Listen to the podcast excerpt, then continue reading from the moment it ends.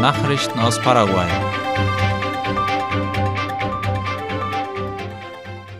Fahrzeugimporteure halten Emissionskontrollen für undurchführbar. Ab Februar wird das Ministerium für Umwelt und nachhaltige Entwicklung MADES damit beginnen, die Abgase von importierten Gebrauchtwagen zu kontrollieren, bevor diese auf den nationalen Markt gehen.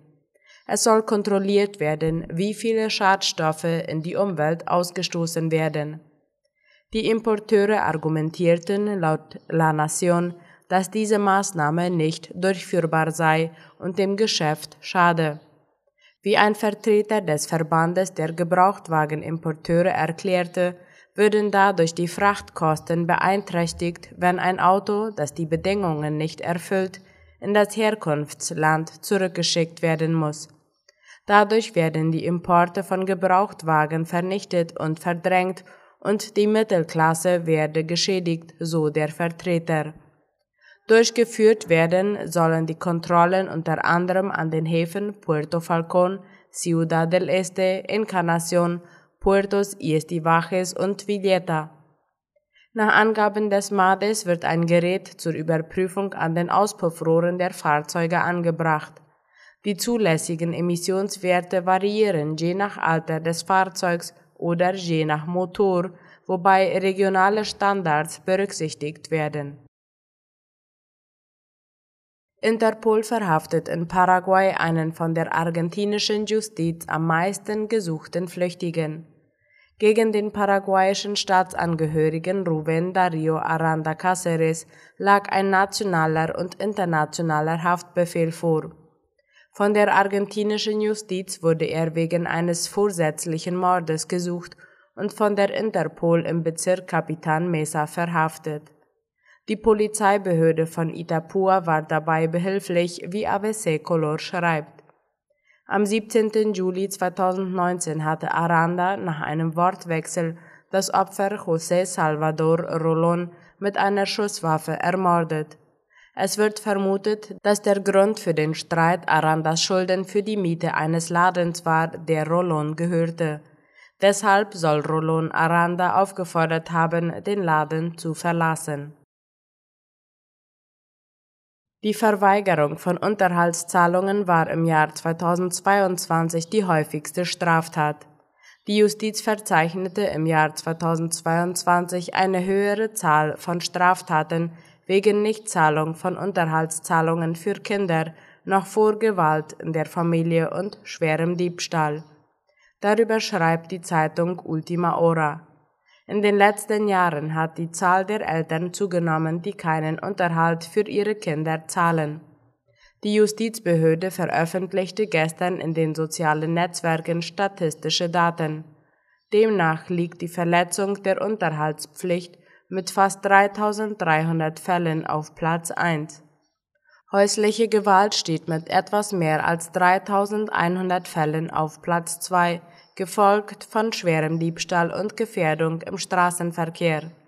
Die Zahlen beziehen sich auf den Zeitraum von Januar bis Oktober diesen Jahres. In Paraguay steht die Republik China auf Taiwan auf Platz 6 der Exporte für Industriegüter. Seit der Unterzeichnung des Abkommens über wirtschaftliche Zusammenarbeit zwischen Paraguay und der Republik China auf Taiwan im Juli 2017 ist ein deutlicher Anstieg der Exporte zu verzeichnen. Heute steht Taiwan an sechster Stelle der wichtigsten Exportziele Paraguays, wie La Nation berichtet.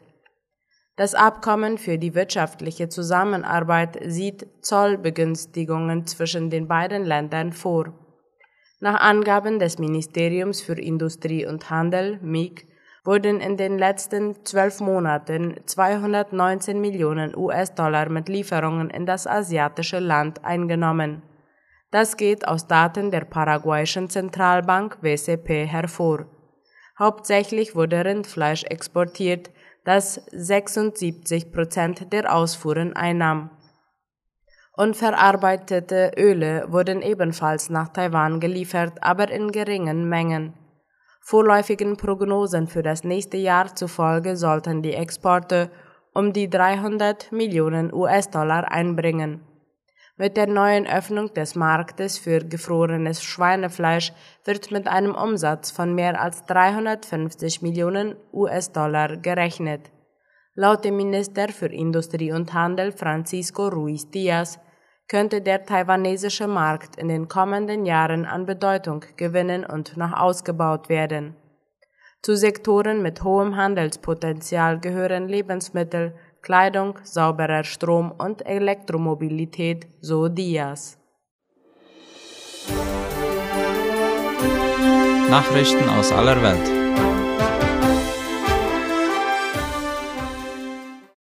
Putin weiht neue Kriegsschiffe ein. Der russische Präsident Wladimir Putin hat heute laut dem ORF an einer Zeremonie zur Einweihung mehrerer neuer Kriegsschiffe teilgenommen, darunter ein U-Boot, das Atomraketen abfeuern kann. Putin, der per Videokonferenz teilnahm, kündigte die Produktion weiterer Schiffe an und rühmte die Fähigkeit der russischen Marine. Russland werde den Bau von Schiffen verschiedener Typen beschleunigen und ausweiten und diese mit den modernsten Waffensystemen ausstatten, sagte der Kreml-Chef. Putin, der seit fast 23 Jahren in Russland an der Macht ist, verfolgt die Modernisierung der russischen Streitkräfte als eine seiner Prioritäten. Deutsche Post besiegelt aus für das Telegramm. Es ist das Ende einer Ära. Die Deutsche Post stellt ihren Telegram-Service zum Jahresende ein, wie die Deutsche Welle berichtet. Das Angebot sei zuletzt kaum noch genutzt worden, begründete ein Unternehmenssprecher heute den Schritt. Die Post folge damit dem Beispiel vieler anderer Postunternehmen weltweit. Im 19. Jahrhundert erfunden war das Telegramm bis weit ins 20. Jahrhundert hinein eine der schnellsten Möglichkeiten, wichtige Informationen zu übermitteln. Der im Post- oder Telegrafenamt persönlich oder telefonisch diktierte Text wurde dabei meist per Fernschreiber zu einem Post- oder Telegrafenamt in der Nähe des Empfängers übermittelt und dann per Bote zugestellt. Dass sich der in der Regel recht hohe Preis für ein Telegramm nach der Zahl der Worte richtete, entwickelte sich ein eigener Sprachstil mit Kurzformen statt kompletten Sätzen. Mit der Verbreitung des Telefons und dem Aufkommen von Internet und Smartphone verlor das Telegramm aber dramatisch an Bedeutung. Zuletzt sei es von Privatkunden kaum noch genutzt worden, sagte der Postsprecher. Unternehmen hätten es zuweilen noch für Mahnungen oder als Zeichen der Anerkennung für langjähriger Mitarbeiter bei Firmenjubiläen genutzt, aber auch das sei immer seltener geworden, wie es heißt. Russland verschärft Strafen für Sabotageakte. In Russland wird die Strafe für Sabotageakte und Unterwanderung der sozialen Ordnung auf bis zu lebenslanger Haft verschärft. Kreml-Chef Wladimir Putin hat die entsprechenden Änderungen heute unterzeichnet, wie die Tagesschau schreibt. Bestraft werden können demnach nicht nur Sabotageakte selbst, sondern auch die Finanzierung, das Werben und die Vorbereitung von Staatsstreichen und anderen subversiven Handlungen. Die Gesetzesverschärfung erfolgt vor dem Hintergrund des russischen Angriffs gegen die Ukraine. Nach Kriegsausbruch ist es zu einer Reihe von Anschlägen gegen Kreiswehrersatzämter und Infrastruktur in Russland gekommen. Tote bei Brand in Kambodscha. Bei einem Brand in einem Casino-Hotel im Nordwesten Kambodschas sind laut der Tagesschau mehrere Menschen ums Leben gekommen und Dutzende verletzt worden. Nach Angaben von Regionalbehörden gab es mindestens 19 Todesopfer. Rund 50 weitere Menschen seien verletzt worden. 360 Rettungskräfte und elf Feuerwehrwagen seien im Einsatz. Das Feuer in dem Grand Diamond City Hotel and Casino in Poipet an der Grenze zum benachbarten Thailand ist laut Informationen des Senders CNN offenbar im ersten Stockwerk ausgebrochen und habe sich dann rasch ausgebreitet. Die Flammen hätten das Hotel umschlossen und auch auf Nachbargebäude übergegriffen, hieß es weiter. Erst nach rund neun Stunden habe der Brand unter Kontrolle gebracht werden können. In einigen Berichten war die Rede von einer Gasexplosion im Küchenbereich, doch eine offizielle Bestätigung gab es dafür nicht.